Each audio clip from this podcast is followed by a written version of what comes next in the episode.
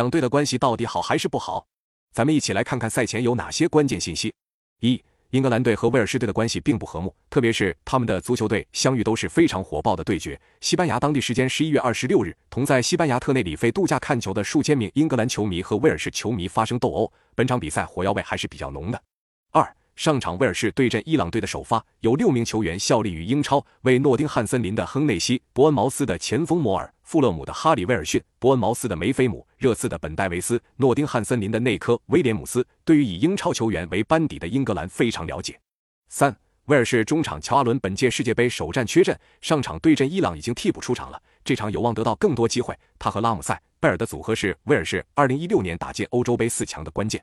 四。英格兰世界杯前二场打进的六个进球，由贝林厄姆、萨卡、斯特林、拉什福德、格拉利什五人完成，多点开花，防不胜防。